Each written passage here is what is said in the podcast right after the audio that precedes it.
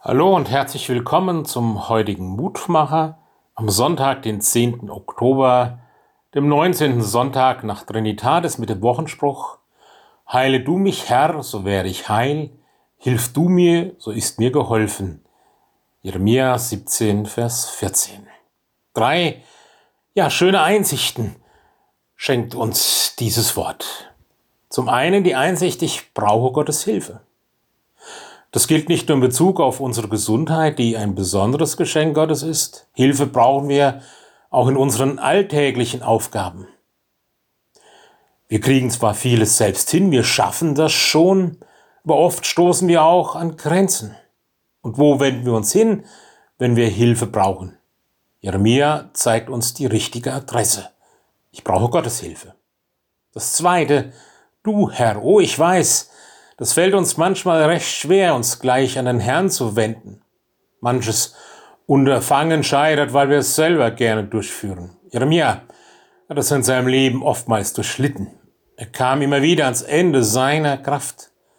Daraus hat er gelernt, dass die richtige Adresse für seine Hilfe im Alltag dieser Herr und Gott ist. Heile du mich, hilf du mir, so ist mir geholfen. Gott kann uns im alltäglichen Leben mit seiner Hilfe immer wieder neu beschenken.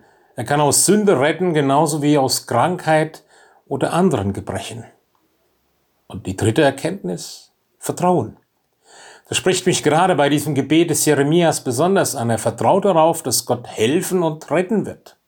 Wenn du eingreist, dann werde ich wirklich heil. Wenn du mir zu Hilfe kommst, dann ist das mehr als manche so klug menschlich eingefädelte Hilfsaktion. Und so, denke ich, können wir lernen, was beten heißt aus diesen Worten des Jeremias. Ich will meine eigene Ohnmacht bekennen. Ich will zugeben, dass ich es nicht allein schaffe, weder alles recht zu machen, noch etwas wieder zurechtzubringen, was falsch war.